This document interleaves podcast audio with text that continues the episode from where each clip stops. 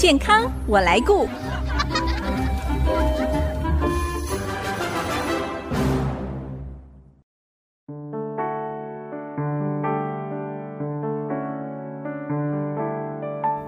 听众朋友，大家好，我是王淑荣，欢迎收听《健康我来顾》节目，一起关心你我的健康。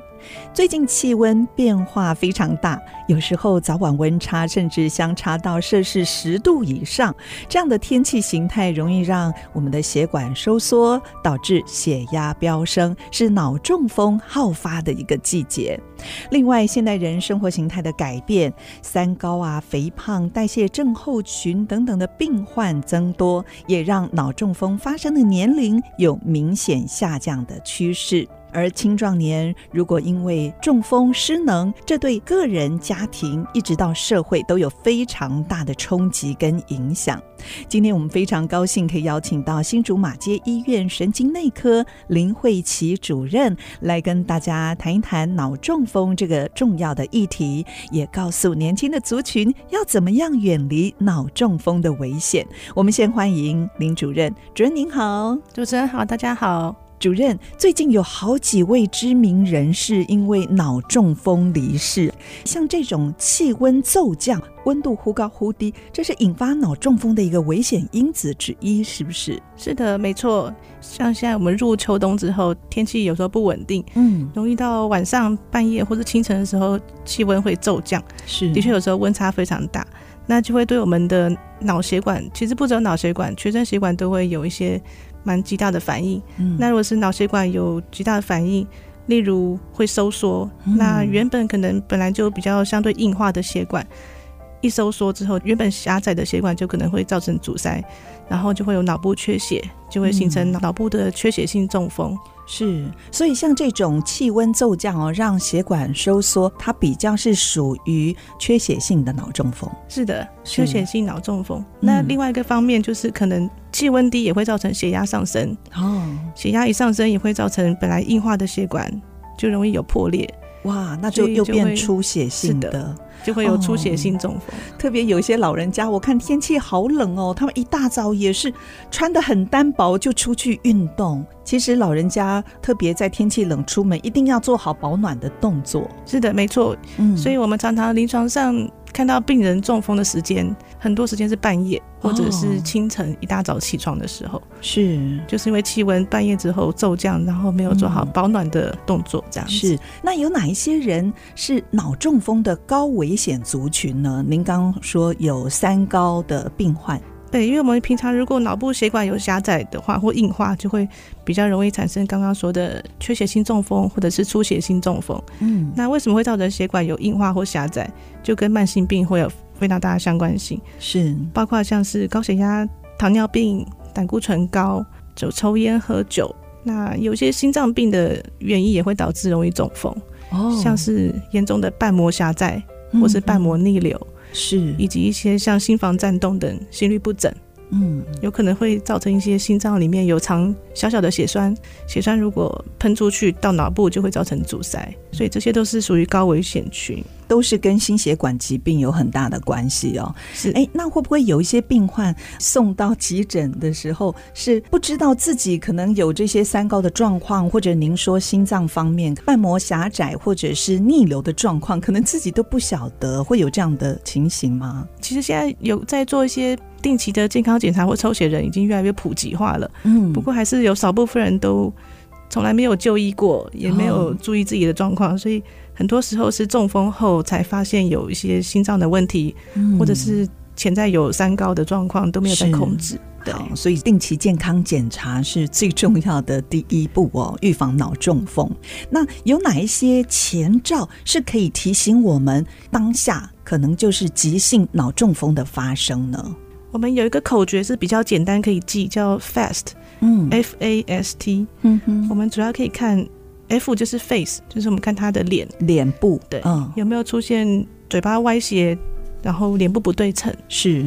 那再来 A 是 arm，就是说他的手有没有、嗯、对、嗯，有没有一边垂下去？两只手平举之后，看有没有一边有下垂，就是有一边无力的状况。这样两只手，然后看有没有一边下垂，抬高平举。是，呃，S 的话就是 speech。就是看他讲话有没有到舌头不清楚，嗯、或者是理解能力减少，或者是说讲不出来，都是 speech 的这个状况。嗯，那 T 就是 time，time 的话就是要最好能够知道它发生的时间点，是因为我们就是要考虑到后面的黄金时间，我们可以紧急做的处理。嗯哼，对，所以 fast 就是这蛮蛮重要的口诀。嗯，fast 就是。快的英文哦，F A S T，F 是 face，要观察患者的面部表情；arm 是要请患者把双手抬高平举，看看有一只手是不是无力垂下来；然后 speech 就是跟病患说话，看看他是不是可以完整的表达一个句子。那 time 就是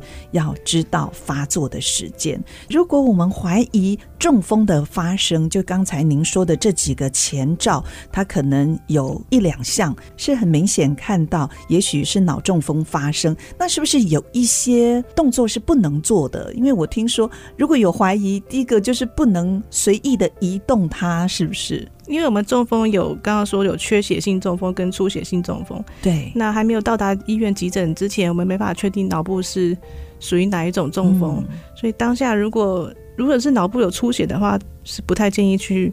大力的摇动他的头部哦，对，千万不要摇他，将他清醒过来，对，对，对，对不对？嗯，然后再来，可能就是不太适合从嘴巴喂食一些比较偏液体的，像水啊，哦，这些液体东西，因为如果中风的话，会造成吞咽的困难。嗯，那尤其是意识不清楚的人，如果造成呛咳，会合并其他的吸入性肺炎，哦，会造成后续的问题。那因为刚刚说我们。还不确定是缺血性还是出血性中风，所以当下先不要给血压药。嗯，大部分中风的时候血压都会升高。那如果是血管阻塞型中风的话，如果当时把血压再马上降低，它可能血流过去的就会更少，更少，就会造成脑部缺血的受伤症状就会更严重，更严重。哦，哎，我想请问主任哦，像有些人看到病患倒下来，也不知道是什么原因，然后就直接拿一个枕头哦枕在颈下，那这样子的动作对于脑中风患者是不是也不太合适呢？因为有时候突然倒下，意识上是通常会比较偏严重型中风哦，比如说比较大范围中风，或者是偏脑干的中风，是，所以会影响到意识。嗯、那脑干如果中风的话，它也是我们的生命中枢，所以有时候呼吸。心跳、血压都会受影响。Uh huh. 那如果当下如果稍微把他头再垫高，就颈部有比较弯曲的话，有可能会造成他一些呼吸道的比较不顺畅。那还有一个原因就是，他如果他倒下的时候，也不知道有没有受伤到颈椎。哦，oh, 所以如果那时候再搬动他的颈部，可能怕骨折的问题会变严重。是。好，如果是比较严重脑中风，他就是已经倒下来了，我们最好是什么动作都不要做，是不是？嗯，就赶快叫救护车，叫救护车。那刚才我们谈到了有一个呃 time，就是要确定就是他发作的时间，脑中风发作的时间，这个好像跟所谓的黄金三小时、黄金抢救时间很有关系。那是不是也可以跟我们来介绍一下呢？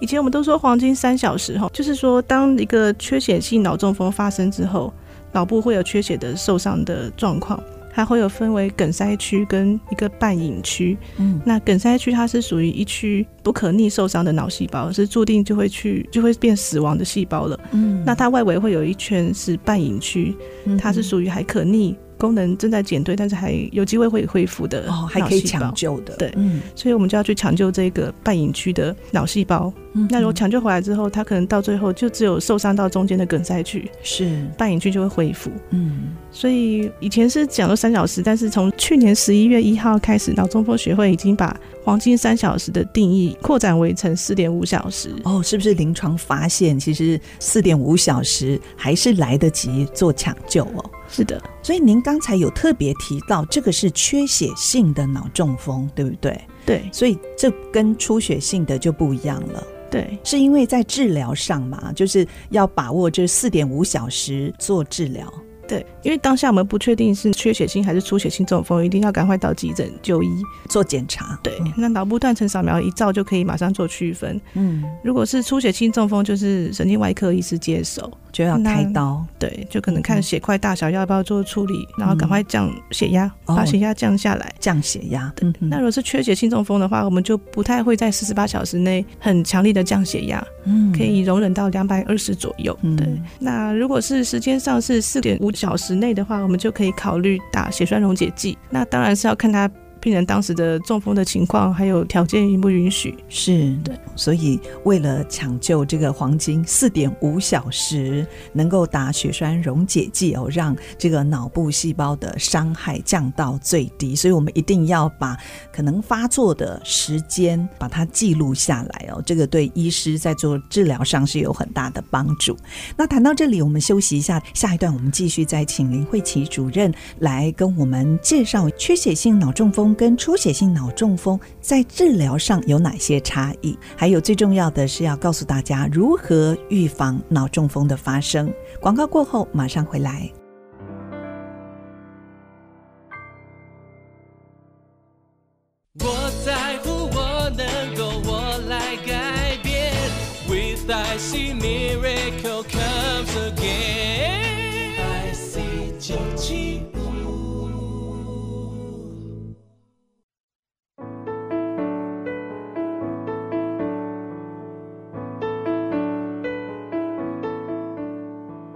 您现在所收听的是 IC 之音竹科广播 FM 九七点五健康我来顾节目，我是王淑荣。今天我们邀请到新竹马街医院神经内科林慧琪主任来分享关于脑中风方面的资讯。因为根据统计，四十五岁以下的年轻型脑中风，它占整体。脑中风患者的比例从原来的百分之五到百分之六，增加到目前百分之十五到十八这样的数据哦，相当是每七位中风的病人当中就有一位是四十五岁以下的年轻人。刚才我们上一段谈到了脑中风的危险因子跟天气变化，还有心血管疾病有很大的关系。惠琪主任也介绍了脑中风的前兆哦，还有抢救急性。脑中风的黄金时间，去年十一月，脑中风协会呢也把黄金三小时哦拉长到黄金四点五小时，所以每一分每一秒都非常的重要，是不是？就是为了要帮助，特别是缺血性脑中风，赶快注射血栓溶解剂。您刚才有谈到半隐区，就是希望可以抢救这些细胞啊，脑细胞。是的，为什么我们要一分一秒紧急要赶快去抢救？这就是因为这个半隐区它会逐渐变成梗塞区，就是注定要变成死亡的细胞。嗯，那平均它的丧失脑细胞死亡的速度是一分钟大概一百九十万个脑细胞。哇，这么多！是的，所以会很快，所以我们一分一秒都非常的。紧凑，非常的要赶快很积极的去，嗯、如果能打的话，就要赶快把血管疏通。哎，那打完之后，我们就是静观其变吗？医师还会不会有做其他的处置呢？这几年就会开始比较发展出这个脑血管内的取栓术，那它也是会有评估条件。那我们刚刚说血栓溶解其实四个半小时内。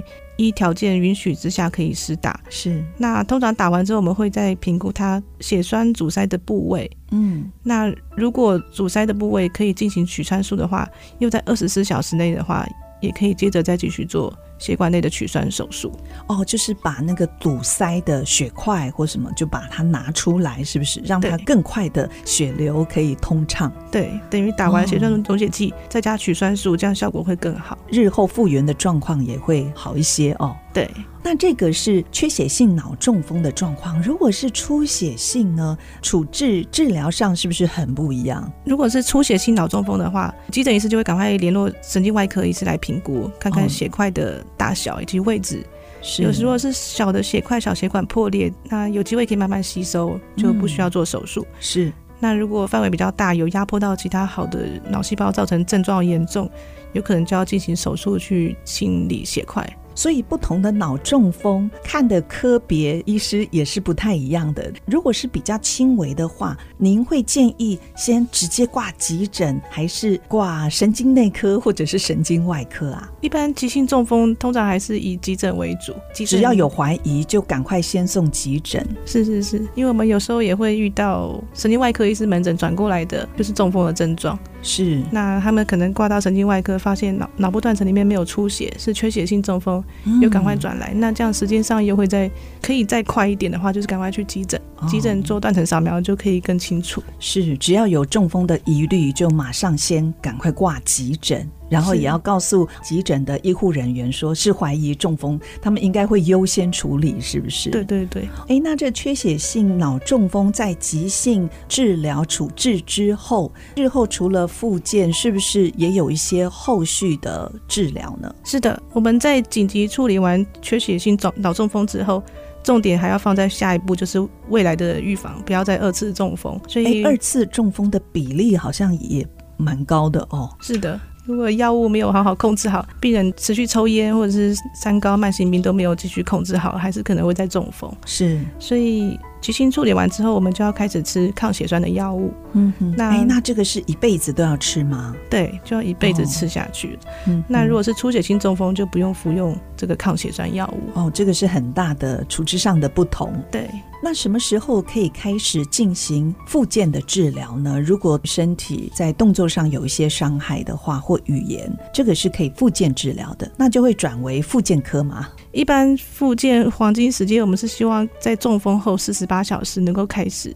中风四十八小时就要开始复健哦？对对对。哦，我以为要出院后，强度不用一下调太强，但是可以开始逐渐做复健。然后强度再慢慢调高，嗯，所以一般是希望四十八小时内可以开始做。所以是复健科医师会介入吗？对，做后续的治疗。通常在病房，我们就会会诊复健科医师来评估，哦，做相关的语言吞咽或者是手脚的肌力平衡复健。所以这个不管是缺血性或者是出血性嘛，都会需要做复健治疗。嗯、我一般是讲缺血性中风，因为出血性的话，哦、有时候哦，如果手术是大刀的话，对对对，可能要等血块再吸收稳定一点，再开始做比较好。好，您刚才说这个四十八小时就可以开始做复健，是针对缺血性的脑中风。是，那年轻族群在复健复原的表现上，是不是比年长者要好一些呢？从您临床的经验，因为年轻人他们的相对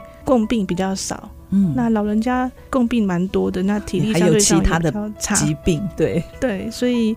通常在恢复的程度上、潜力上，年轻人会占比较大的优势。他们也通常进步的蛮快的。是、嗯，如果积极治疗的话，那通常我们复健的黄金期大概会抓三个月。复健三个月，嗯、对，三个月内是积极的，是把握可以好好复健、进步潜力比较多嗯的时间、嗯。是之后呢，三个月后还是可以持续复健。就可能要换成另外一种复健，就是避免肢体挛缩，还有要学习怎么样自理哦，是自己照顾自己。对，其实现代人哦，因为生活形态的改变，脑中风发生，刚才谈到了有越来越年轻的一个趋势，所以在日本也称这种病叫做生活习惯病，因为这样的疾病跟我们生活习惯有很大的关系。请主任来跟我们谈一下，我们要怎么样建立一个好的生活习惯，预防心血管疾病的发生，特别对于年轻族群哦。就是我们现在发现很多生活习惯都跟慢性病息息相关，不可分。嗯、对，比方说，现在时下流行的手摇饮、含糖饮料，这个就是会造成糖尿病的高危险因子，所以糖分的摄取一定要注意。对，嗯、现在饮食方面哈，就是。太甜的东西太多了，嗯，糖分，然后还有油的东西也太多了，高油、高糖、高脂，要吃低糖、低油、低盐的饮食，嗯哦，还有盐分的摄取，是。然后像一些不好的生活习惯，抽烟、喝酒这些都跟中风还是会有相关性。嗯，还有现在的年轻人好爱熬夜哦，这个熬夜也会影响到血管，因为睡眠不充足或睡眠品质不好，嗯，有时候会造成一些脑部的相对有一点点缺氧的反应。哦，缺氧反应哦。对。哦，那后续的话也有研究显示说，跟一些心血管疾病跟脑中风都还是会有有相关性。嗯，所以睡眠品质。很重要，对，充足。还有就是刚刚主持人提到的，就是保暖，哦，就是早上清晨起来或半夜上厕所的时候，一定要注意保暖。其实我觉得保暖动作并不是老人家才要做，青壮年也是一样。特别在这么冷的天气，血管突然收缩，即使没有三高的疾病，我觉得都是一个危险因子，让我们的血管突然的收缩，对身体就是很大的伤害。是，其实您刚才说的这些三高疾病，遗传的因子也有很大的关系。所以，如果有脑中风高风险的年轻族群哦，就是有家族性的三高年轻族群，您有哪一些建议呢？针对脑中风高风险的年轻的族群，比如说家里面。爸爸妈妈有中风的病史，建议这些年轻人就可能要特别小心，自己是不是也有一些潜在的危险的状况。嗯嗯，那所以要定期要去抽血，看看有没有胆固醇或者是糖尿病的状况。嗯，或者是血压高，有些人可能自己一直是处于高血压的状况是不知道的哦。年轻人的是，那最重要的是也是要戒烟吼。因为抽烟实在是很容易让血管有周状动脉硬化之后就会变狭窄，所以抽烟真的是非常容易产生心血管疾病。是，所以饮食平常也要保持清淡、低油、低盐，要运动、睡眠充足。那如果真的有发现检查出有一些慢性病的状况的话，嗯、也是建议要好好做控制，积极控制哦。对，就预防未来有可能会产生心血管疾病的的几率。的确哦，预防胜于治疗这句话听起来好像是老生常谈，但是是处理脑中风还有心血管疾病最重要的原则。因为脑部一旦缺氧，就像刚才主任所说的黄金时间，如果抢救不及，就可能造成永久的伤害。那身体的障碍就需要漫长的复健过程，这对于家庭跟社会都是很大的负担。尤其脑中风有年轻化的趋势，更要在年轻的时候呢，透过健康的生活习惯跟定期健康检查来了解自己的身体状况，避免脑中风的发生。今天我们非常谢谢新竹马街医院神经内科林慧琪主任跟我们分享这么多有关于脑中风方面的资讯。谢谢慧琪主任，谢谢，谢谢，谢谢大家，谢谢。我是王淑荣，下个礼拜健康我来过节目再会。